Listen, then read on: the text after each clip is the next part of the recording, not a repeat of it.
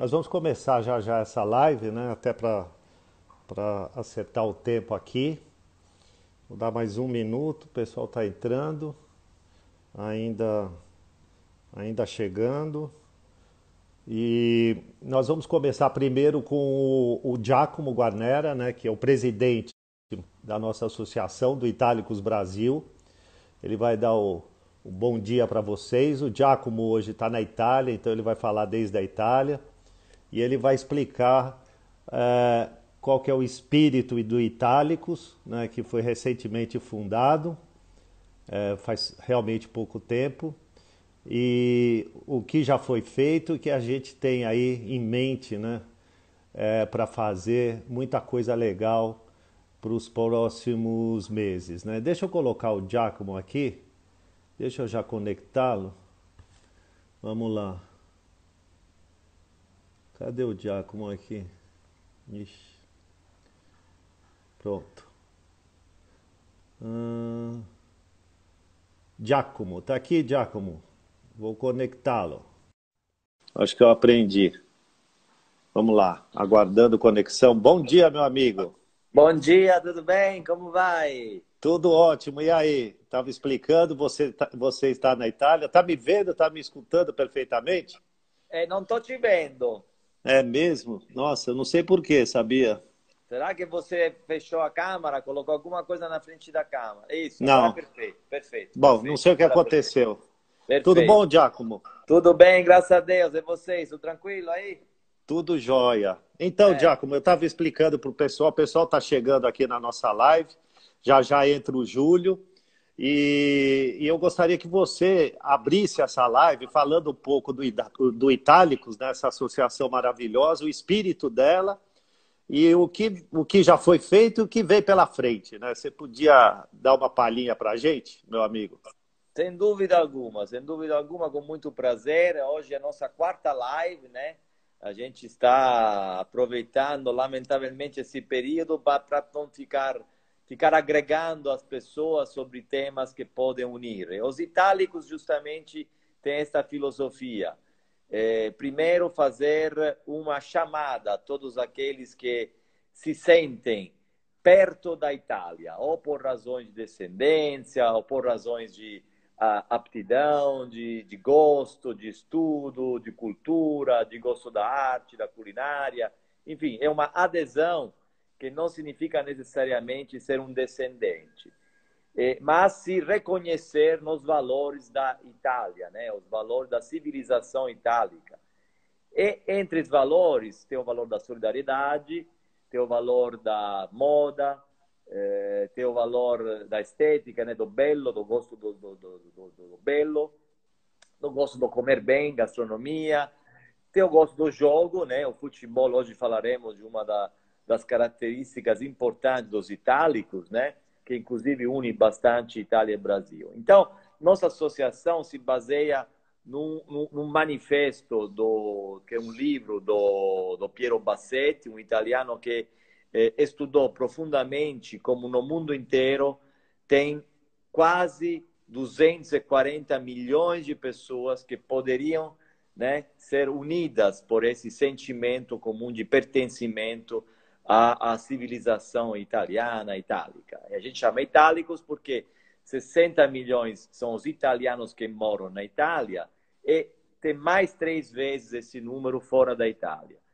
Então, nós estamos uh, uh, iniciando a agregar essas pessoas que normalmente uh, vibram quando se fala de Itália, mas não têm um lugar de adesão concreto. Então, a nossa associação, que juntar outras associações que existem na Itália, no Brasil, círculos italianos, associações italianas, de eh, escolas de língua, mas ao mesmo tempo criar uma unidade que possa dar representatividade, força ao fato de ser italiano, em nível cultural, em nível social, em nível econômico e também em nível político no sentido mais amplo, né? Quer dizer, dar uma, uma força a esses 30 milhões que existem no Brasil e que todo mundo sempre fala que existem, mas onde estão? Então vamos começar a juntar. Então nós criamos a associação eu chamei vários amigos, pessoas que eu prezo muito, que são ítalo-brasileiros ou itálicos realmente de coração, e formamos um primeiro núcleo em São Paulo, mas em outras cidades estamos criando outros núcleos, em Campinas, em Belo Horizonte, em Porto Alegre,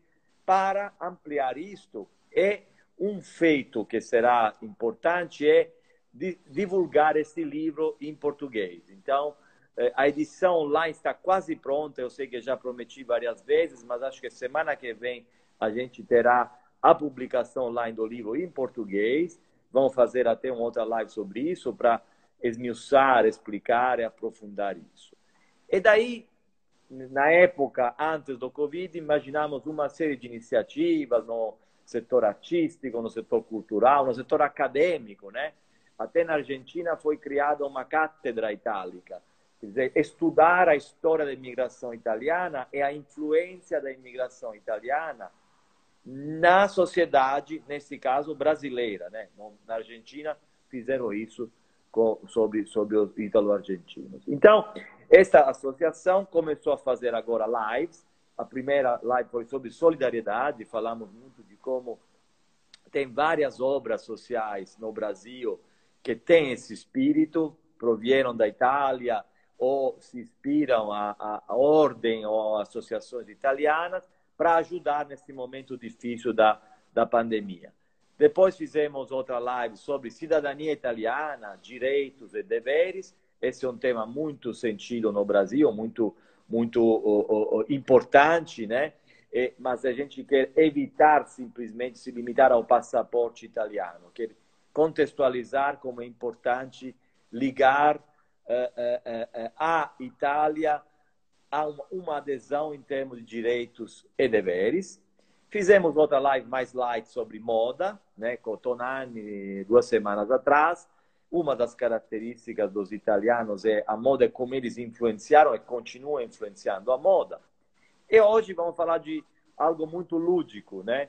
Eh, não significa que todos os itálicos são palmeirenses, né? Nós vamos claro, dar espaço claro. também a outros times que têm origem itálica. Começamos pelo Palmeiras, mas não é, repito, o único, teremos outras oportunidades, mas essa proximidade de Itália-Brasil, no, no, no, no, gosto do futebol, no sentido do futebol, e até, e até de jogadores. Eu lembro, quando eu era criança, tinha o, o, Altafini, que no Brasil era chamado de Mazola. De Mazola, né? claro. Mazola, ainda hoje vivo, com mais de 80 anos, que realmente até jogou na seleção italiana. Então, é, é, é, é já faz tempo, isso depois, claramente, todo mundo conhece, todos os jogadores brasileiros, é, ítalo-brasileiros que jogam, que jogam na Itália. Então, hoje vamos explorar um pouquinho mais o setor lúdico, esse sentido de pertencer a um time que no Brasil também tem uma história itálica muito forte. Né? Super,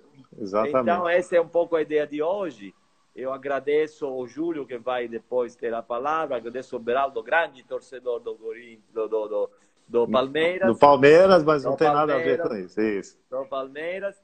E, enfim, eu, eu convido todo mundo a seguir nosso, nossa página no Instagram, nossa página no Facebook, porque teremos várias ocasiões. Nós já chegamos a mais de 4 mil, quase hoje vamos ultrapassar 4 mil seguidores, seguidores. no Instagram, né? Então, por ter começado há pouco tempo, já estamos satisfeitos, mas o caminho ainda é longo. É isso aí. É, eu acho que vale ressaltar também, né, Giacomo? Não estou uh, seguro, mas tem, nós temos uma página no YouTube também. É, depois a gente confirma, mas quem quiser as outras lives, né, que foram extremamente interessantes, como o Giacomo falou, é, é, ela, elas já estão gravadas lá na nossa página no YouTube. Então é, é legal entrar porque foram lives muito, muito interessantes. Né? E quem tiver também sugestão, é, é, pegando, pegando o espírito né, que o Giacomo acabou de passar dos itálicos, né, da aproximação dessa cultura, quem tiver alguma sugestão para a gente, passe através do, do, da mídia social, que a gente, é, é, na medida do possível, vai tentar atender fazendo lives ou, ou, sei lá, alguma atividade quando a gente conseguir, né, Giacomo?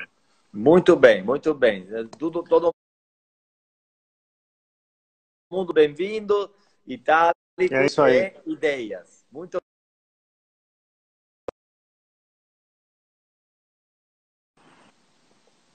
Pronto. Alô? Pronto, estou me despedindo para dar Ah, espaço ok. para o Júlio e para o Palmeiras. Muito bem. Tchau, Obrigado, Giacomo. Bom final de semana. Bom, bom sábado, domingo aí vocês. Igualmente. Tchau. Bom, pessoal, agora é o grande desafio para mim aqui. Desconectei.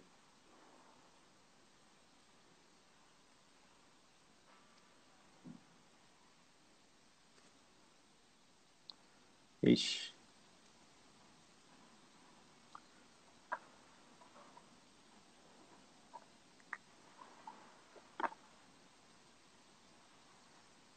Júlio, você entrou aí? Alô?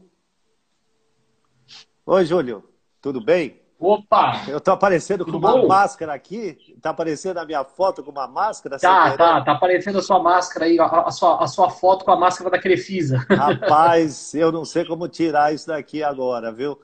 Mas vamos começar lá, Júlio. Desculpa, isso aqui foi absolutamente sem querer que eu coloquei essa máscara aqui. Ontem eu estava testando uma máscara aqui, mas foi, foi super sem querer e eu não vou, não vou perder tempo tentando tirá-la. Ô, Júlio, muito obrigado. Júlio César Deixa eu só Ragazzi. fechar a janela aqui. Peraí. É que a janela aqui do, do quarto aqui do, do escritório aqui em casa, ela dá diretamente para a rua. Então passa Entendi. caminhão, passa carro, passa moto e encobre todo o seu som. Tá legal, vamos lá, vamos começar. Júlio, muito obrigado. Júlio César Ragazzi, o cara que conhece tudo da história dessa entidade, né, que é super itálica, que é o Palmeiras, certo? Ele vai falar sobre o Palmeiras. Na verdade, mais da história do Palmeiras, olha lá, ele conhece tudo, participou da elaboração de cinco livros, trabalhou no Palmeiras, no Museu do, do Palmeiras, né? É, que é, um- é um- é uma equipe muito campeã, grande campeã, né?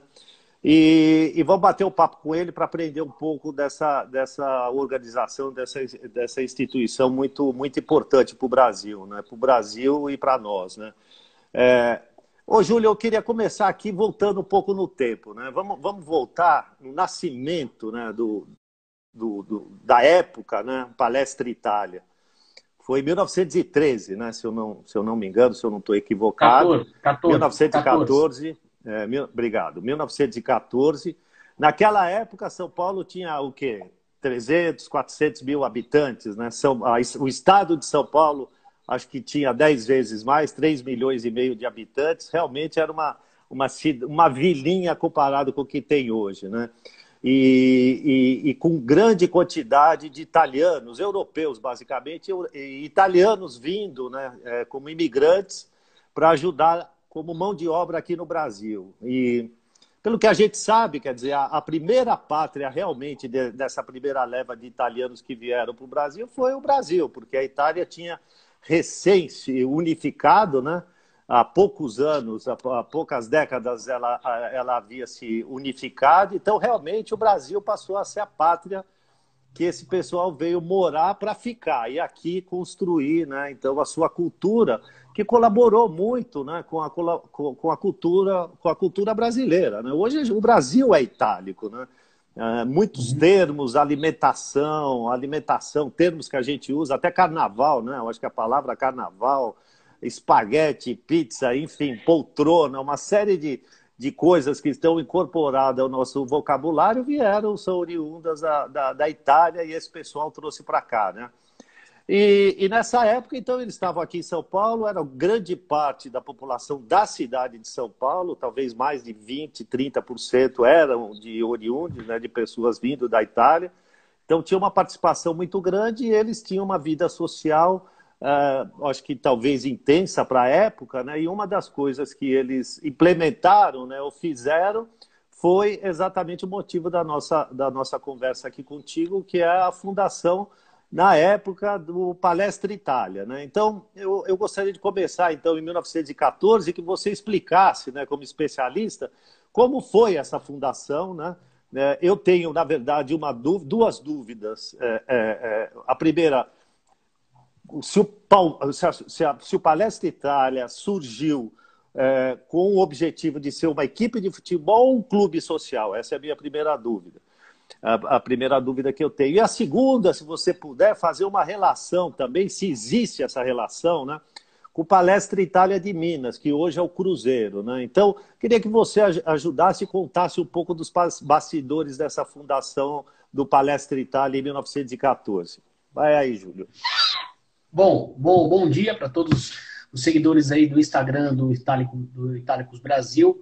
Agradeço ao José Beraldo, ao Glauco e à Maria Carolina pelo convite a participar, né, dessa live, que vocês aí me convidaram, me sinto muito honrado, e vamos ajudar aí no tema. Então, primeiro os agradecimentos, e só uma pequena correção quando você me apresentou, José, eu não trabalhei no Palmeiras, eu fui diretor do Salão de Troféus durante cinco anos no Palmeiras, mas eu não era remunerado para fazer aquilo. Era pelo coração mesmo, entendeu? Beleza. Ele não tá, porque assim, boa parte dos diretores de todos os clubes, tá?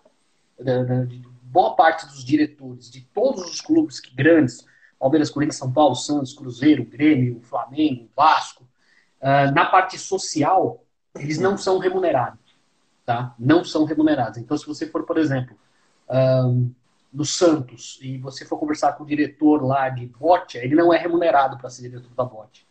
Entendeu? Então eu não, eu não, não, recebia salário. Não recebia salário. Bom, Beleza. começando o nosso tema aqui agora, né? Uh, começando o nosso tema aqui agora, a, a fundação do, do, do palestra, uh, Beraldo, uh, foi o seguinte: você, a fundação do Palestra Itália aconteceu em 1914, mas você pode voltar para 1913 porque, a, a, vamos dizer assim, o motivo, né, entendeu? Assim, de todos os acontecimentos que levaram à fundação do clube em 1914, começaram em 1913. O que, que aconteceu em 1913? Em 1913, uh, São Paulo tinha a Liga Paulista de Futebol, que foi a primeira liga de futebol oficial do Brasil e que realizou o primeiro campeonato de futebol oficial do país na história, que foi o Campeonato Paulista em 1902. Em 1913, a Liga brigou com o pessoal do Clube Atlético Paulistano, que era o principal clube do Brasil à época. Tá? É o principal clube do Brasil à época. Então, ah, essa briga em 1913 gerou uma cisão na Liga Paulista de Futebol, e aí São Paulo ficou com duas ligas. Ela ficou com a Liga Paulista de Futebol e o Paulistano. E os clubes que o acompanharam nessa, nessa cisão fundaram a Associação Paulista de Esportes Atléticos. Isso em 1913. Tá? Em 1914, como uma liga queria ter a predominância sobre a outra, verdade queria extinguir a outra, né, e ficar como única, uma das maneiras que eles foram achando foram convidar times estrangeiros para vir jogar aqui. Entendeu? Porque isso poderia ter o apoio da Confederação Brasileira de, de, de, de Desportos Atléticos para ser reconhecido como a única, a única liga uh, existente no estado. Então, as duas ligas começaram a convidar times estrangeiros. Então, eles convidaram sul-africanos, chilenos, convidaram uh, argentinos, convidaram uh, equipes de vários países. E algum iluminado né, chegou para o pessoal da, da Liga Paulista de Futebol e falou: olha, São Paulo tem a maior colônia de imigrantes aqui na capital paulista é de italianos. Como você mesmo disse, em 1914, São Paulo tinha 400 mil habitantes, a capital, né, a região metropolitana. 400 mil habitantes. Desses 400 mil habitantes, 200 mil eram europeus. E desses 200 mil europeus que viviam aqui, mais ou menos uns 90 mil eram italianos e descendentes. Então, a, a, a Itália era a principal colônia de imigrantes da capital paulista. Né? Uh, os imigrantes italianos uh, saíram da, da, da Itália para emigrar aqui para a América, né? E eles se dividiram basicamente entre Brasil, Argentina, Uruguai e Estados Unidos. Com predominância em Nova York, São Paulo, Buenos Aires e Montevideo. Teve no Chile também, né? No Chile também teve uh, uma, uma boa colônia. E não que não tenha tido italiano em outros estados. O Sul tem muito italiano, o Espírito Santo tem, Minas Gerais teve também bastante italiano mas a grande maioria veio para o estado de São Paulo. O palestra está mais ligado com a segunda onda de imigração do que com a primeira. Porque a primeira onda de imigração, que foi ali por 1890, a maioria desses imigrantes vieram para ficar no interior da, na, da, da capital, trabalhando né, como gente do campo, gente da área agrícola. E o palestra ele pegou mais a segunda onda de imigrantes, que veio ali a partir de 1910, 1915, quando é, os, a maioria dos imigrantes chegavam para morar na capital. Na capital. E aí, em 1914, a Liga Paulista de Futebol convidou o Torino, o Torino, para jogar uns amistosos aqui. E ela até utilizou a ajuda do Círculo Italiano, que já existia. O Círculo Italiano foi fundado em 1911. E do Clube Espéria. Né? O Clube Espéria, que também já existia, que era um clube esportivo, que na época o Clube Espéria se chamava Società dei Canottieri, quer dizer Sociedade dos Remadores. Era um clube de, de remo que disputava as competições ali do Rio Tietê. E naquela época o Rio Tietê, o pessoal nadava, pescava, pulava, Hoje você cai lá, você morre. É verdade. Naquela época, não. Entendeu? Então, é, como é que se diz? Então, eles convidaram o Torino. Entendeu? Convidaram, usaram esses contatos e trouxeram o Torino para jogar aqui. A, a, Associação Paulista de Esportes Atléticos, para não ficar para trás nessa questão de agitar a cidade com os italianos, convidou o Provercelli, o Pro Vercelli, à época, ele era maior que, que a Juventus, para você ter uma ideia, maior que o próprio Torino. O, a, a, Itália teve no seu início três times que hoje não, não, são mais os considerados os grandes, mas que naquela época eram. Era o Pro Vercelli, o Bologna e o Gênova, que foram times que ganharam seis, sete títulos assim no início dos campeonatos italianos. Entendeu? A Juventus foi ficar grande mesmo a partir do final dos anos 20. Então, eles trouxeram o Provercelli, que à época tinha acho que seis campeonatos italianos conquistados, e o Provercelli era a base da seleção italiana. E aí começou aquela coisa na mídia. A Liga Paulista anunciando seus jogos contra o Torino e a Associação Paulista de Esportes Atléticos anunciando seus jogos contra o Provercelli, como mas eles, eles, aí eles deram uma, como é que eu vou te falar, uma driblada na língua portuguesa para anunciar que o Provercelli chamava-se Esquadra Representativa Italiana. Entendeu? Para dar uma falsa ideia de que era a seleção da Itália que estava chegando. Entendeu? Porque, a, porque o, a, o tinha quatro ou cinco jogadores na seleção. Então, para dar essa engabelada e tentar tomar espaço da Liga Paulista, eles inventaram que era a Esquadra Representativa Italiana. Entendeu? Pois bem, os jogos encheram dos jogos de ensino, dos, dos, dos, dois, mas principalmente do Provercelli, porque nessa questão do marketing, a Associação Paulista mandou melhor, né? Ela, como eu falo, a esquadra representativa, quem não se ligava achava que era a seleção que estava vindo. Entendeu? Tanto que depois, quando o Provercelli voltou para a Itália, eles foram punidos lá, porque eles não, não pediram para a associação aqui corrigir isso. Né? Não tá. pediram para corrigir. Mas, a, a, a, então, os dois times tiveram peso em fazer a colônia italiana explodiu o amor pelo futebol, vamos dizer assim. Explodiu o amor pelo futebol.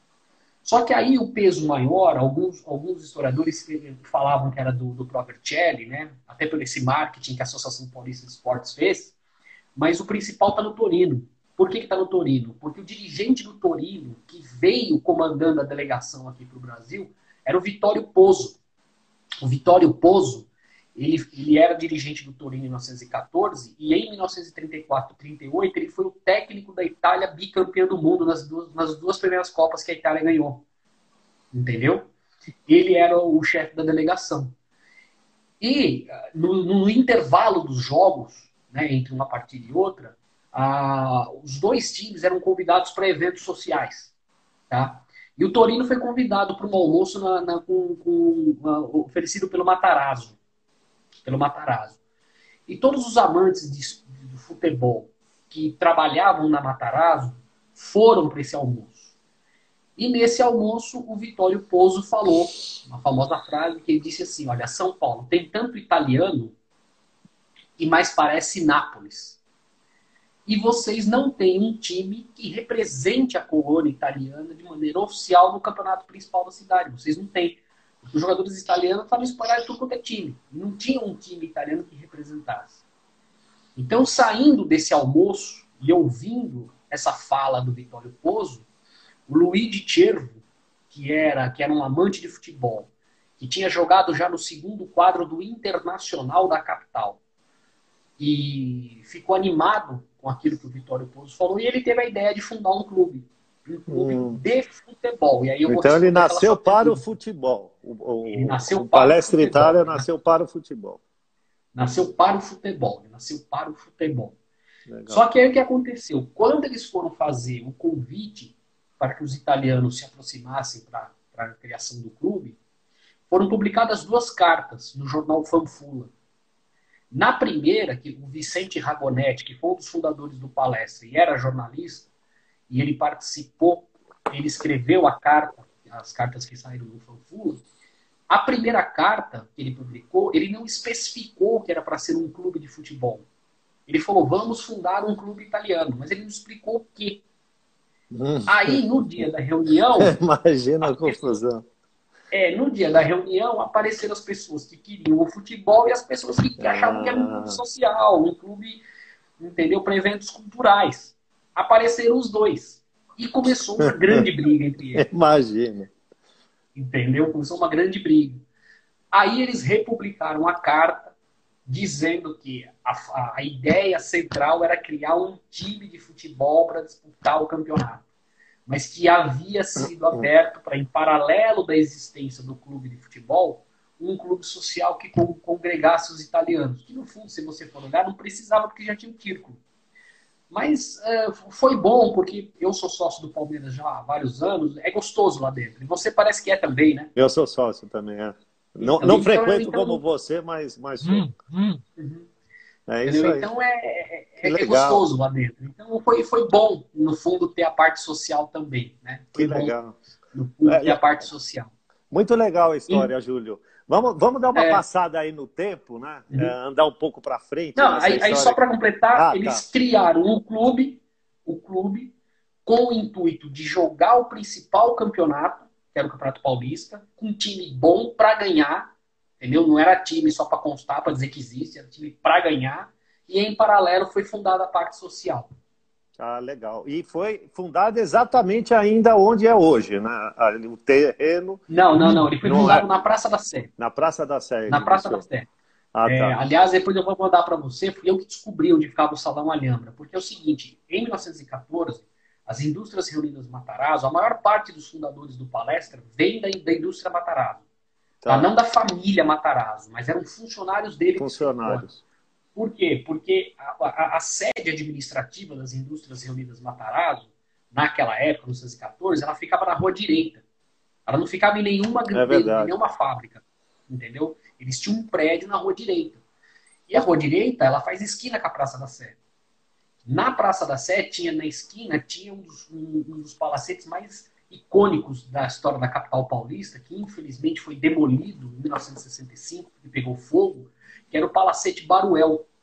A família Baruel, dono do, do Tênis Pé Baruel, uhum, entendeu? Era claro. a família dele. Era a família dele. Ele tinha um palacete lá de dois andares, e no segundo andar eles tinham um salão de festas chamado Salão Alhambra, que eles alugavam para quem, quem quisesse alugar para fazer alguma coisa. E aí o pessoal saiu lá da Matarazzo e foi até a esquina na Praça da Sé, alugou o Alhambra e dentro do Salão Alhambra eles ratificaram a fundação do Palestra. Putz, que legal, Júlio. Agora vamos dar uma corrida no tempo, que a história é muito, é, é muito bonita né, e rica. Uhum. E, e, uma parte dessa história que eu sei também, é, é, não tanto quanto você, e, e aí você vai esclarecer bastante, foi exatamente na época da Segunda Guerra Mundial, né? Uma parte da história muito importante para o Palmeiras e para o Brasil, né? Só para recapitular o que, eu, o que eu lembro, o que eu sei de história, que é um pouco, né? É, na Segunda Guerra Mundial, o presidente aqui no Brasil era o Getúlio Vargas, né? E ele estava o Brasil namorando, né? O, o, entrar na Segunda Guerra Mundial do lado do, do eixo, né? Que o, o, Getúlio Vargas, né, não sei se a gente pode falar isso, mas ele tinha uma certa aproximação com o fascismo, vamos dizer assim, né? Sim, sim. É, com a Alemanha, Itália, Japão, etc.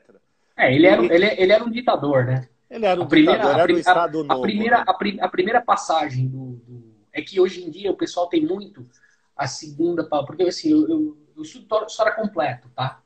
O que ficou marcado no consciente coletivo do povo foi a segunda passagem do Getúlio Vargas na presidência, Exatamente. quando ele foi eleito de maneira democrática e não aguentou as brigas do poder e acabou se suicidando.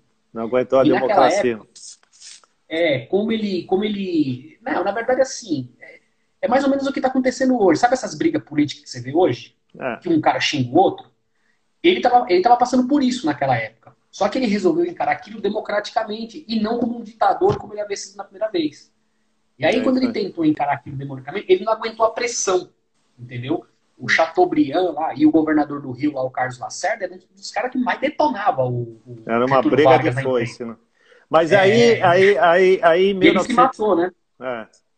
Mas, mas em 1940 tem uma ligação muito forte com a, na época ainda o Palestra Itália, né? 1940. É, 42. o time mudou de nome em 42, Beraldo, pra gente, né? Porque eu sei, eu sei que o Instagram tem tempo. Uh, o, o que aconteceu foi o seguinte: o Brasil, quando teve que escolher um lado, até pela influência norte-americana, do Brasil estar no continente americano, o Brasil entrou na guerra uh, contra, uh, contra o eixo. Contra o eixo. E todas as entidades estrangeiras, todas as entidades estrangeiras aqui no Brasil uh, que não estavam ao lado de Estados Unidos e Inglaterra na Segunda Guerra começaram a ser vistas como espiões dos estrangeiros aqui, como espiões. E o Palestra passou a ser visto como um espião, tanto que ele era chamado de quinta coluna, porque eles falavam que dentro do Palestra tinham espiões do Mussolini, e isso não é verdade. Que você possa ter um ou outro italiano naquela época que até concordava com Mussolini, isso não é impossível, é claro que não mas que o clube como entidade era, isso muito longe.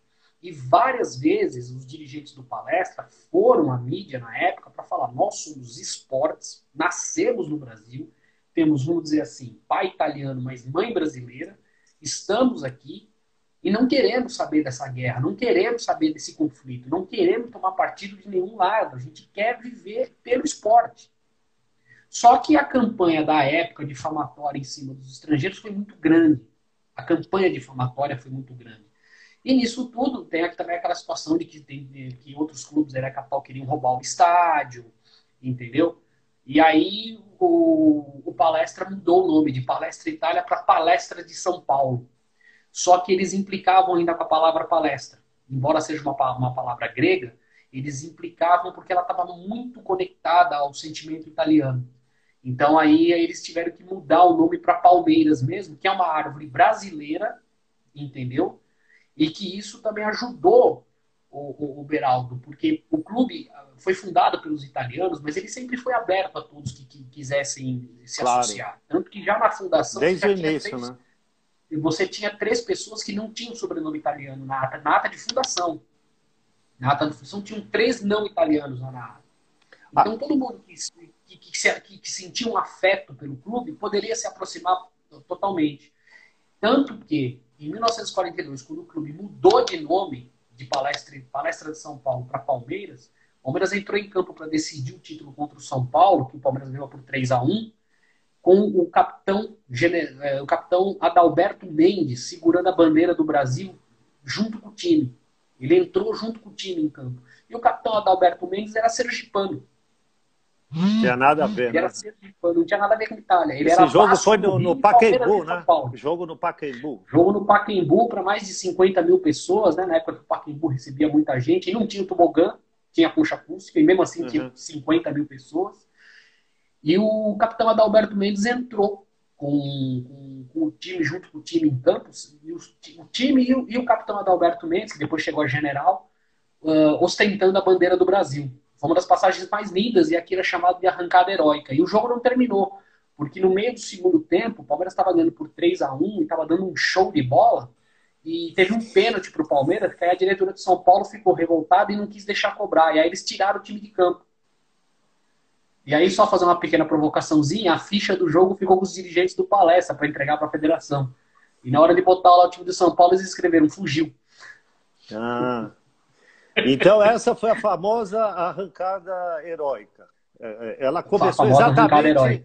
A, a, e, e o primeiro dia que o Palmeiras usou o nome, o novo nome de Palmeiras, foi exatamente nesse jogo? Ou, foi ou nesse jogo, dia foi 20 de jogo. setembro de 1942. 20 por, de setembro de 1942. Por isso que dizem que o, a, o o Palmeiras iniciou campeão, é isso? Essa é a... Isso, é o Palestra morreu líder e o Palmeiras nasceu campeão. Por quê? Porque o Campeonato Paulista na época era pontos corridos. Então, até um dia antes do jogo, que estava como palestra de São Paulo, o Palestra era o líder. E no domingo ele ganhou do São Paulo e confirmou o título. Então, por isso que nasceu a frase: o Palestra morreu líder e o Palmeiras nasceu campeão. Que legal. Ô, Júlio, vamos, andar um pouco mais para frente. Outra passagem que me parece que é muito interessante, né? Que, que é muito curiosa, é aquele jogo no Mineirão. Conta um pouco, né? Sobre aquela, aquela, a, a, aquele jogo histórico também, né?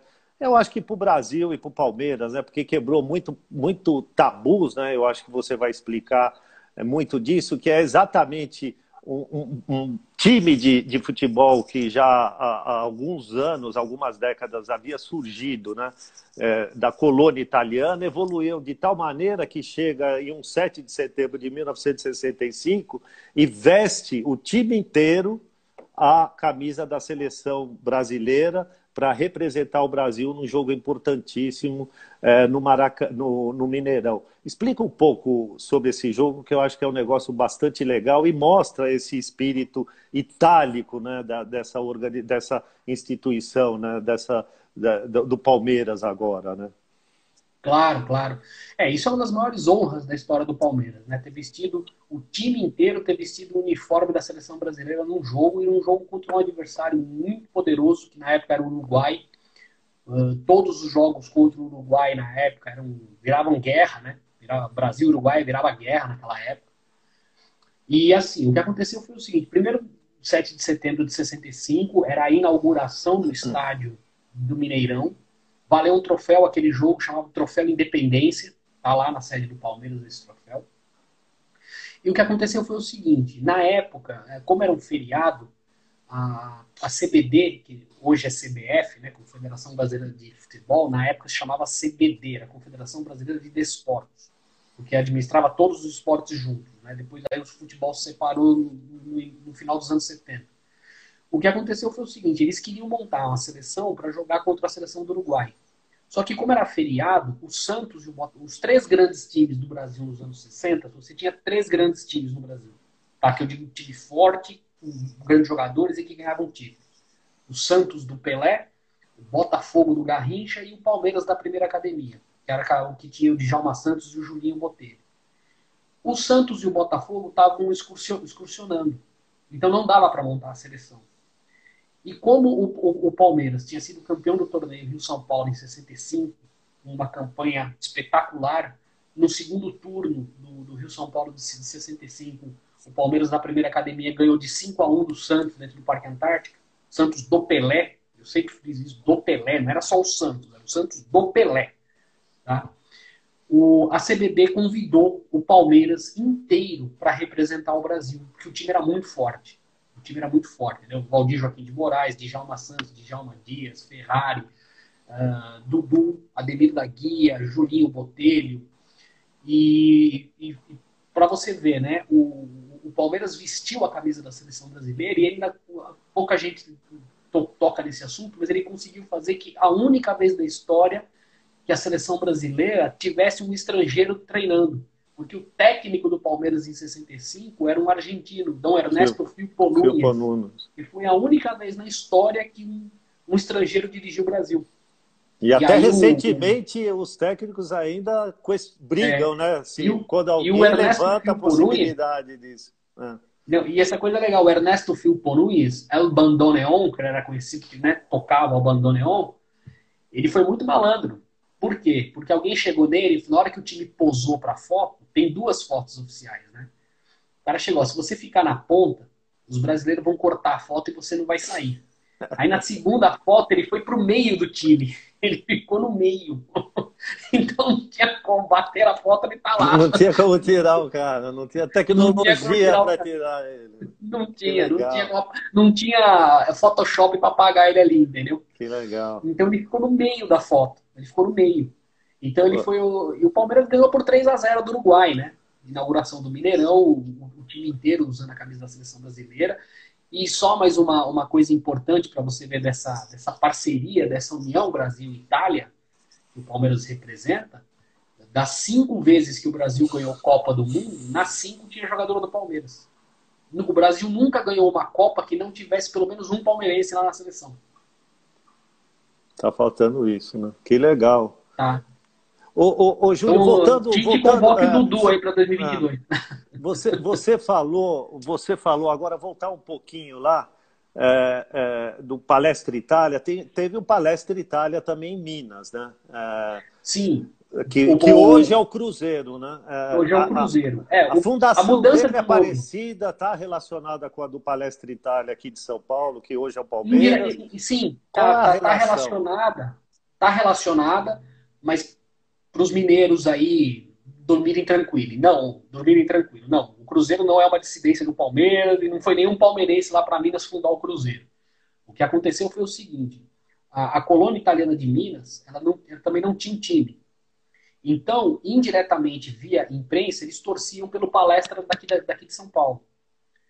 E o palestra daqui de São Paulo ganhou o seu primeiro grande título importante, né, tirando torneios menores, mas o primeiro grande campeonato foi conquistado em 1920, que foi o Campeonato Paulista. A colônia italiana de Belo Horizonte comemorou o título. Então, inspirados pela vitória do Palestra aqui em São Paulo no Campeonato Paulista, os italianos de Minas se juntaram e fundaram o Palestra Itália de Belo Horizonte, que é o Cruzeiro. E aí, em 1942, pelos mesmos motivos de perseguição aos nomes estrangeiros no Brasil na época da guerra, mudou o seu nome para Cruzeiro. Só que eles mudaram também a cor do uniforme, porque a camisa do, do, do Palestra Mineiro também era verde. E aí, como ele se, o Palmeiras se inspirou numa árvore tipicamente do Brasil, que é a palmeira, vem daí o nome, o Cruzeiro se inspirou no Cruzeiro, Cruzeiro do, do, das estrelas no céu. Então ele botou o uniforme azul por causa do céu. Ah, que interessante. Essa eu não sabia, não. Também não sabia. É, era essa, verde. Mas era verde. O uniforme deles era verde também. Que legal. Agora, Júlio, uh, chegando mais recentemente, você que é o frequentador lá do, do clube, né?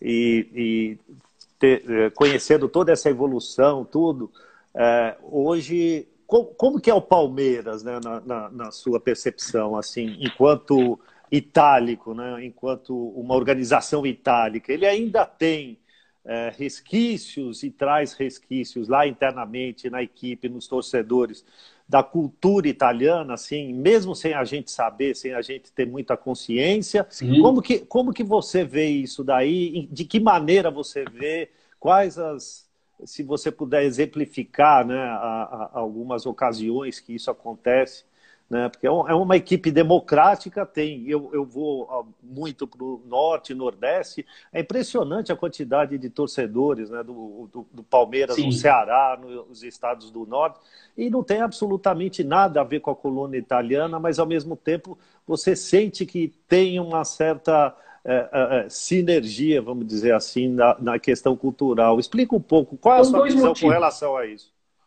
São dois, são dois motivos disso que você está falando. São dois motivos. O primeiro é que o clube, como você falou, ele foi fundado pelos italianos, mas ele sempre foi aberto a todas as pessoas que, que, que queiram, uh, que queiram participar dele. Entendeu? Por exemplo, o Palmeiras, todo mundo sabe, ele passou por uma grave crise financeira anos atrás.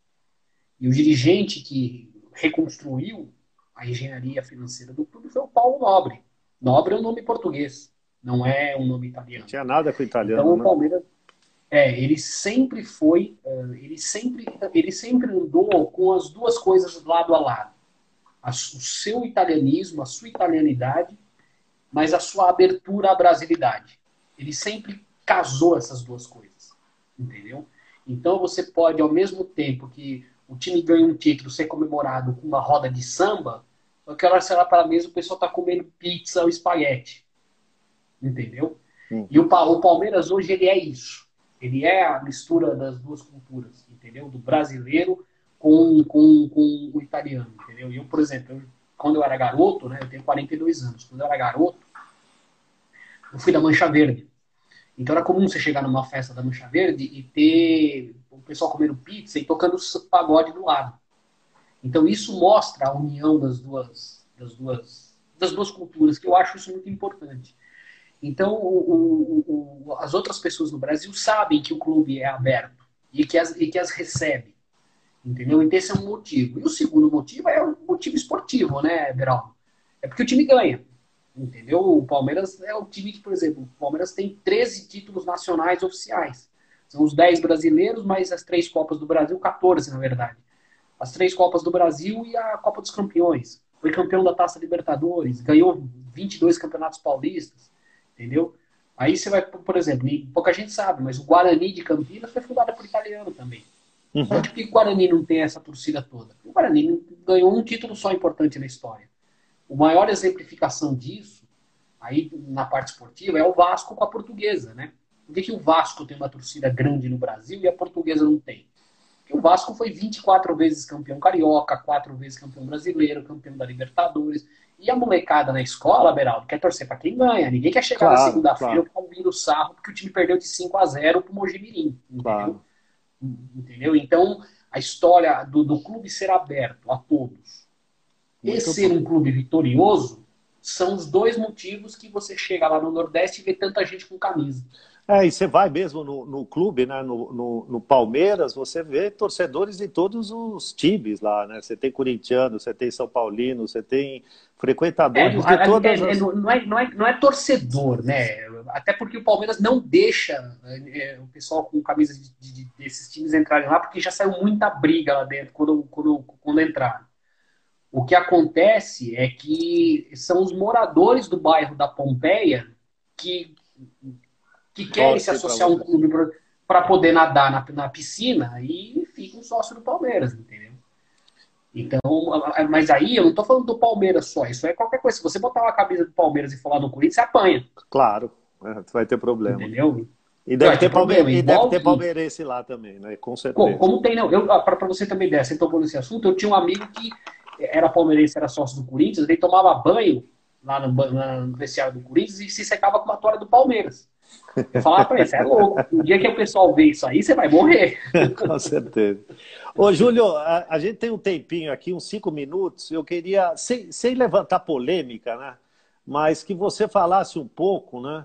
É, sobre aquele título de 51, sem falar se é campeão mundial ou não, que isso daí eu acho que é uma besteira, mas, mas colocar num, num, num contexto histórico, né? Que você, outro dia a gente estava conversando, você me, você me colocou, eu achei muito interessante, né? Se você poderia dar uma pincelada disso, mas aquele título, que o título houve, né? Se for campeão mundial ou não, não interessa, mas colocar ele dentro do contexto histórico que a gente estava vivendo lá em 1951, o famoso campeonato é, não mundial palmeirense. Copa Rio. A Copa, Copa Rio. Rio é, o que aconteceu foi o seguinte: uh, tem uma frase muito bonita, na minha opinião, que foi cunhada, não me lembro se foi pelo Jules Rimet, ou se foi para aquele inglês que foi presidente da FIFA antes do João Avelange, ou se foi o João Avelange, foi um dos três, tá? Ou foi o Jules Rimet, ou foi esse inglês que, depois que o Jules Rimet deixou a FIFA, o, o presidente da FIFA foi um inglês, e quando saiu o inglês entrou o João Avelange.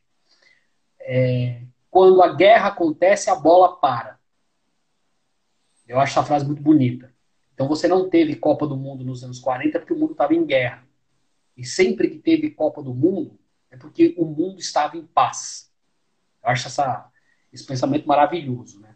Uhum. Então o que acontece? Uh, foi feita a Copa do Mundo no Brasil, em 1950. O Uruguai acabou ganhando a Copa na final contra a seleção. E, mas aquelas pessoas daquela época, elas, elas sabiam do potencial de levar a mensagem da paz que o futebol tinha, né? De, de, você torcer, porque tem muita gente que. É, é essa coisa que a gente conversou agora, do cara que nasceu lá no interior do Ceará e torce pro Palmeiras. O cara pode torcer, começar a torcer pro Palmeiras porque ele viu o Dudu fazer um golaço. Entendeu? Então o talento dos atletas reforça muito essa, esse sentido, né? De você gostar do esporte e não pensar em guerra. Então, como eles sabiam disso, eles também queriam criar, eles, eles tinham um pensamento também de, de, de, de, agigantar o futebol, de transformar o futebol no que, no que ele é hoje, o maior esporte do planeta Terra. Eu conversei com um americano uma vez, eu falei, pô, que os times de basquete lá nos Estados Unidos são fortes, né? Ele falou, é, mas tem uma diferença para o futebol, né? O soccer, ele falou, porque o basquete profissional naquele nível que joga nos Estados Unidos, só nos Estados Unidos joga daquele jeito. Enquanto que o futebol é o mundo inteiro jogando.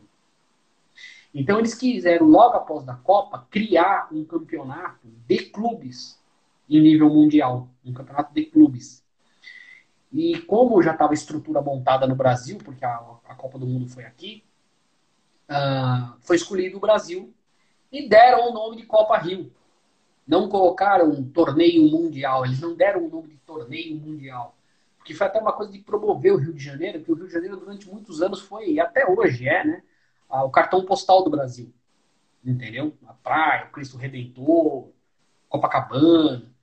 Então, para unir as duas coisas, eles acabaram colocando o nome do torneio de Copa Rio.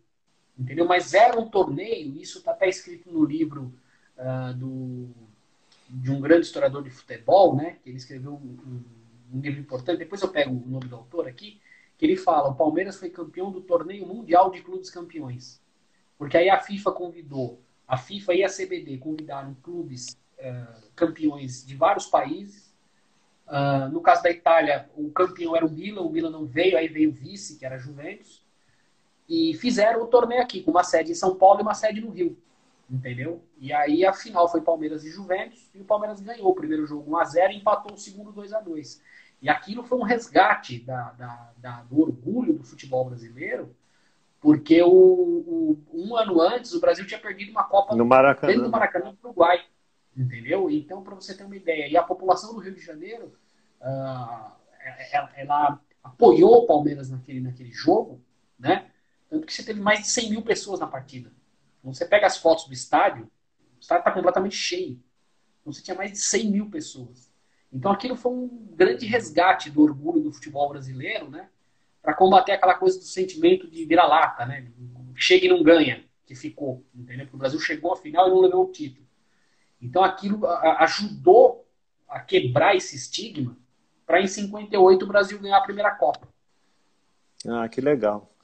Bom, Júlio, eu acho que, poxa, muito obrigado. Eu não sei, eu acho que não dá nem tempo de a gente abrir aí para as perguntas, né? Mas é, eu gostaria de agradecer você muitíssimo pela aula, né? Não só do Palmeiras, eu acho que é, o importante aí foi ligar o Palmeiras com a, a, própria história do Brasil. Né? O Palmeiras participou dos momentos mais importantes da história do Brasil e mostrou né, que saiu da colônia italiana, mas hoje realmente é uma instituição muito aberta, né, como, como é. deve ser, democrática, uhum. vamos dizer assim, aberta para ele, ele preserva as... ele, ele preserva a sua italianidade, Exatamente. mas sempre aberta à brasilidade que é exatamente o espírito da nossa associação, e por isso que a gente quis trazer você uhum. para explicar essa evolução que a gente tem como um, vamos dizer assim, um espelho do que a gente quer para a nossa associação, Sim. né? Muito mais do que é, o, futebol foi conhecer a história. Quer, o, e o clube quer se solidificar, ele já é um dos maiores da América do Sul, ele quer se solidificar como um dos maiores do mundo, né?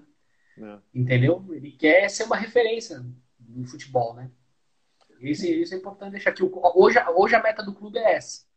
Entendeu?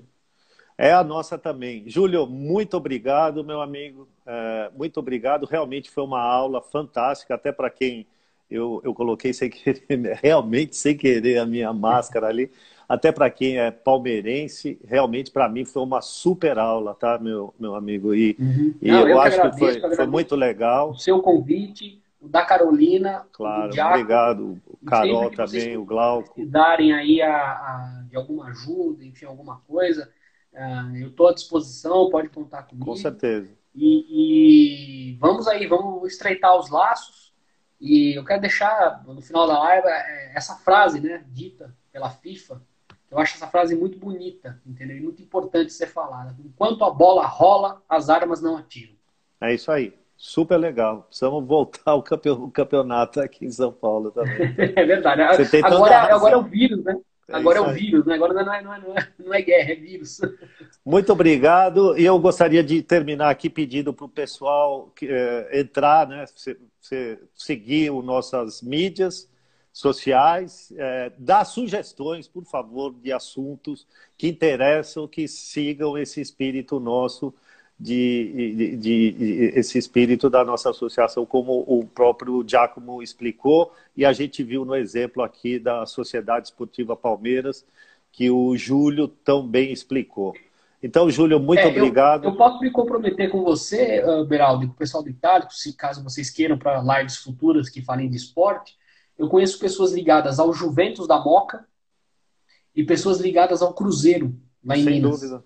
Vamos. Então eu posso, se vocês forem, se vocês forem fazer outras lives sobre esses outros times que são italianos também, né? O Juventus da Moca e o Cruzeiro lá de Minas, eu posso passar depois contato para vocês de pessoas lá que podem dar uma aula sobre os clubes deles. Seguramente voltaremos a conversar, meu amigo. Muito obrigado, tá bom? Tá. Muito obrigado mesmo pela aula. Pessoal, um grande abraço. Acho que está terminando. A gente deve ter uns dois, três minutos. Espero que, que tenham gostado, tá bom? Obrigado. Grande abraço a todo mundo. Abraço, Júlio. Bom final de semana. Tchau. Muito obrigado para todo mundo também. Valeu.